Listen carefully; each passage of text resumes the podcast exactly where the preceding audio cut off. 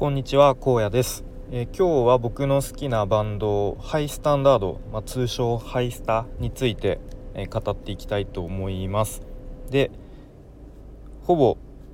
あほぼというか多分間違いなく長くなってしまうのでえっ、ー、とまあきっと前後半に、え分けるかなと思います。えっ、と本題に入る前にお知らせをさせてください。えっ、と本日夜の9時30分から「リオンさんとコラボライブを行いますのでもしお時間ある方は遊びに来てください。えーとまあ、テーマは個人で稼ぐとかあとはま今後のキャリアをどう切り開いていくかみたいな感じのテーマでお話ししたいと思うので、えー、ぜひお時間ある方は遊びに来てください。よろしくお願いします。ということで本題です。えー、ハイスターですね。まあ、知ってる方とか、まあ、名前だけ聞いたことあるよっていう方も多いかなとは思うんですけれども、まあ、ざっくりどんなバンドかというと、まあ、メンバーは3人ですね、えー、まずベースベースボーカル難波明宏さん えっと、まあ、最近はちょっと活動は止まってるかなと思うんですけど、まあ、今現在は、えー、ナンバー69かなというバンドで、活動されてますね。うん、でなんか確かあの地元新潟でなんかラーメン屋とかの、まあ、プロデュースなのかなんかそういう活動もやっててなんか面白いなと思いますね。うん、で、えー、まあ、次ですね。ギターハイスタではギターだけか、まあ、コーラスもやってますが、えー、横山健さん、えー、クレイジーケンバンドではありませんので。ということで。で今現在はえー、まあ、県横山っていう、まあ、バンド名で、えー、結構時々フェスとかも出てますね。今も音楽をやってます。で3人目ドラムが常岡明さんでえっ、ー、と今現在は多分いろんなバンドでサポートとして、まあ、ドラムを叩いているのかなと思いますね。で、まあ、ちょっと前になるんですが、まあ、有名どころで言うとチャットモンチが2人体制になった後まあ、一時期ドラムを叩いてたことはありますね。僕なんか一回チャットモンチのライブ見に行った時この常さんがドラム叩いてて「おハイスタの常さんや」という感じで見たこともあります。で、まあ、音楽のジャンルとしては、まあ、簡単に言うとパンクロックっていう感じですね。でまあ明るい感じの基本的に明るいポップな曲調でで歌詞が全部英語ですね。うん、で、まあ、90年代後半にまあその界隈というかそのパンパンク日本のパンクロック界ではもう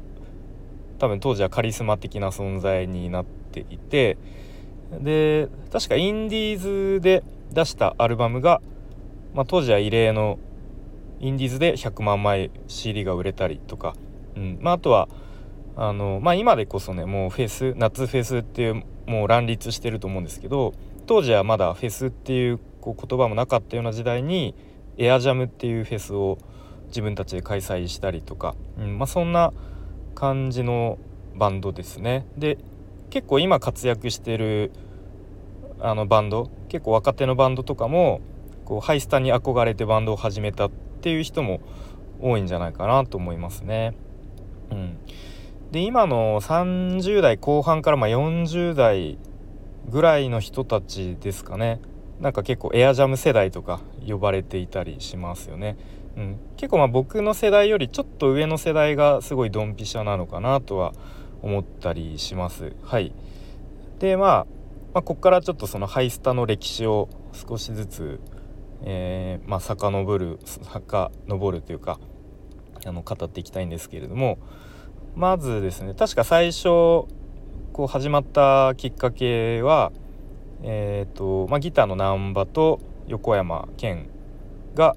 確かライブハウスでなんかバイトをしてたのかな、うん、下北とかその辺のライブハウスで知り合ってでなんか一緒にバンドやろうよみたいになってでその後ドラムの常さんが入りまあこうちょっとね夢を見ながらハイスタンダードというバンドがスタートしたと。でまあそこからちっちゃい多分ライブハウスで、まあ、ライブ活動を中心にえー、活動していたんですね。である時に、まあ、なんかとあるインディーレーベルの方の目に留まってちょっとうちから CD 出してみないみたいな感じで誘われたそうですね。うん、でもなんかこう全然発その CD が発売されるされる気配がなかったらしいです。うん、でもなんかその CD が全然リリースされないことでなんかどんどん集客が増えていったみたいな感じだったそうですね。うん、多分こうライブでしか曲が聴けないっていうことでなんか、まあ、ある種なんかブランド力が高まっていったみたいなそんな感じなんでしょうかね。うん、でまあそんな感じでこうどんどんライブハウスでの活動を中心に、まあ、どんどん人気が高まっていったっていう感じで、まあ、全くもうテレビにも出ないので多分 CD を買った人がこうライブに足を運んででライブ見た人がこういやめっちゃいいバンドがいるよみたいな感じで多分当時は本当にねこんな SNS とかもなかったので本当に口コミでどんどん広まっていったんだろうなというふうに思いますね。うん、でまあそんな中ですねえっ、ー、とノン FX ノン FX かな？NOFX という、えー、まあアメリカのパンクバンドですねと多分こう、まあ、知り合ったというか確かその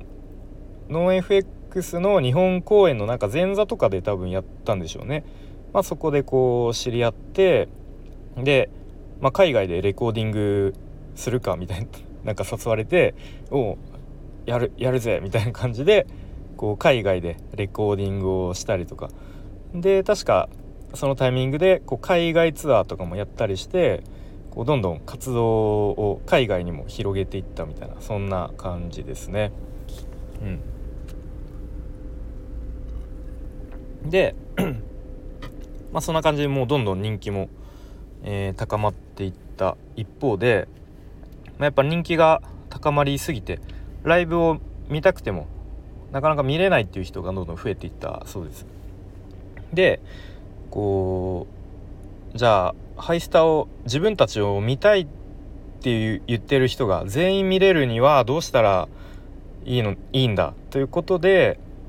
まあ、当時仲の良かった友達のバンドとかを、まあ、いくつか誘って、まあ、野外でまあ、いわゆるフェスですねで当時はまだフェスっていう言葉もなかったそうなかった時代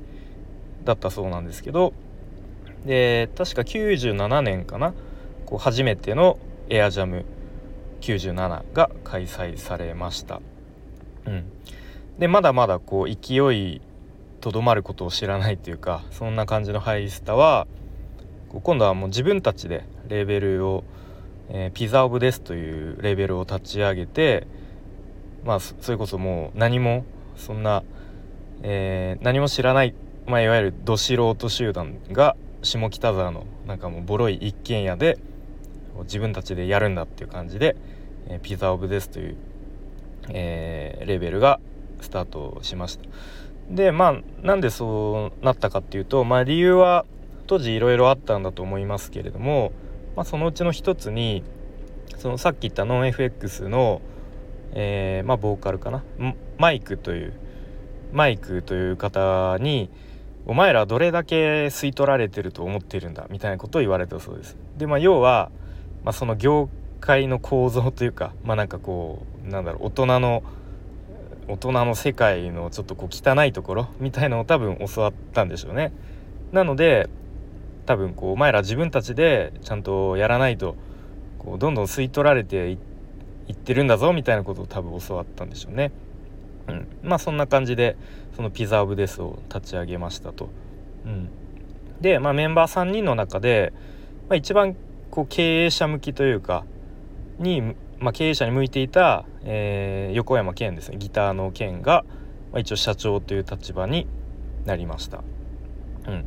まあでももちろんその向いていたとはいえ会社の経営なんてこう今までやったこともないこう全てが初めてのことなので、まあ、きっといろんな壁があったりとかうんまあ苦悩とか葛藤みたいのがあったんじゃないかなと思いますね。で他のメンバーももちろんそんな会社の経営なんて何もわからないしで、まあ、その横山健がきっとなんだろう人一倍責任感みたいなのを背負ってたのかもしれません。うん、で、まあ、そんな感じで99年ですね。もう人気がもう絶頂。でまあ多分一番の代表作のアルバム「メイキング・ザ・ロード」を引っ提げての、まあ、メイキング・ザ・ロードツアーみたいな感じでもうめちゃめちゃ長いツアーをやっていたさなかだんだんそのギターの剣横山健の様子がおかしくなっていったと。うん、でまあ結果的に精神的な病気になってしまうんですね。うん、でメンバーもあなんか健くんだんだんちょっとおかしくなっていっちゃったなみたいな感じでこうメンバーもまあうすうすその変化には気づいていたと。うん、でまあ確か何かの本かインタビューかに書かれてたんですけど、まあ、その当時、まあ、その横山健はライブ中のステージステージ上ではまあすごく楽しいし、まあ、ハイな気分なんだけどこうステージを一歩降りてで家に帰った時はもう全てをもう終わらせたいみたいな感じに思っていたそうですね。うん、でまあそんな感じでちょっとずつこう歯車があのメンバー間で噛み合わなくなっていってでもう本当に、まあ、人気は絶頂だけどメンバー間ではもうそんな感じの状態でもうまさにバブルがもう弾ける直前みたいな感じですかね。うん、で2000年ですね、まあ、この、まあ、さっき言ったエアジャムというフェス、まあ、2000年のエアジャム。で、まあ、最後でっかい花火を上げてでそれを最後にこう突然ね活動、まあ、休止もう活動休止の発表もせずにこう静かにこうちょっと、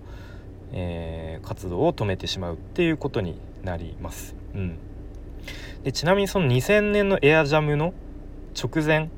までその横山健は家から出られなかったそうですね。うん、でやっぱなんか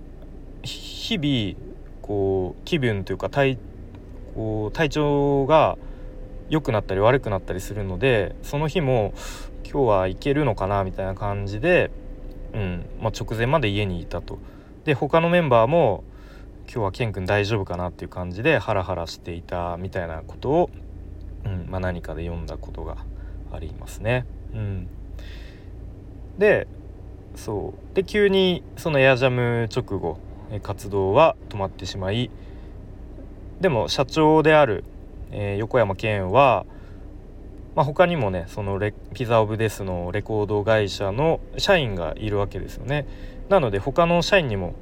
やっぱり社長である以上、あのー、食べさせていかなければいけないと、うん、でちゃんと、まあ、レコード会社としてピザ・オブ・デスをやっていきたい。ということで、まあ、他のメンバーにはこう会社を辞めてもらうっていう決断をします。うん、でもそこから本当にもうこうバツッとメンバー各自もうバラバラになって、まあ、それぞれで、まあ、音楽活動する人もいれば、うんまあ、ちょっと音楽活動から離れる人もいたりとか、まあ、そんな感じになってしまいますと。うん、で、まあ、ある時にこうも揉めるんですよね。でそれ何で揉めたかっていうと,、えーと、CD の原版権で揉めることになります。でまあ、ちょっとこの頃のはのどどういう詳しい事情とかは僕もよく知らないんですが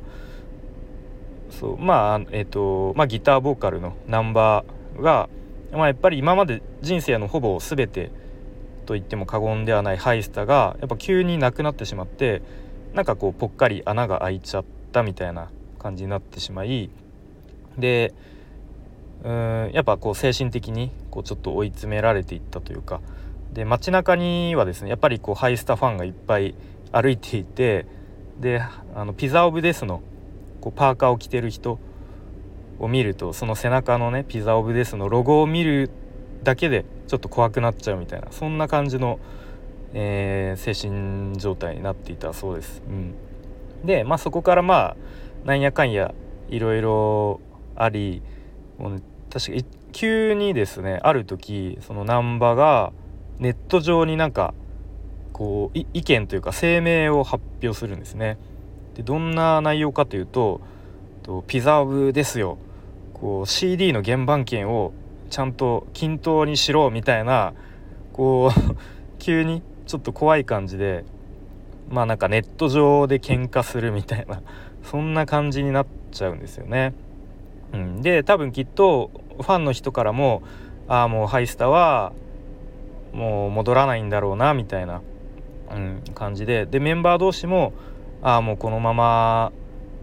もうお互いこう一緒になることはないんだろうなみたいな感じで、え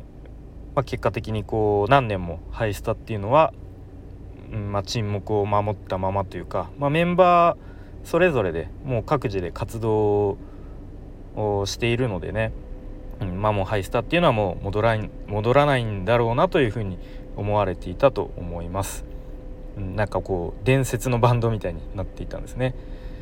で、えー、ある大きな、えー、出来事が起こります。2011年の3月11日ですね。でっかい地震が起きたあの日ですね。でまあ、メンバーみんな、まあ、やっぱりこうテレビの映像を見てあいやすごいことが起きたなと、うん、何か何かやらなきゃと。で日本のために何が俺たちできるんだと。で俺たちができる一番でっかいことってなんだ。ハイスタだろっていうことになってと 10,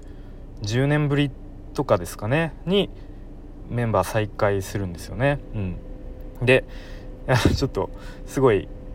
気持ちがすごい個人的にも高ぶってしまったんですがちょっと後半の話はまたまた後半ということで分けて話したいと思います。はい、それでは今日も最後までお聴きいただきありがとうございます。じゃあまたね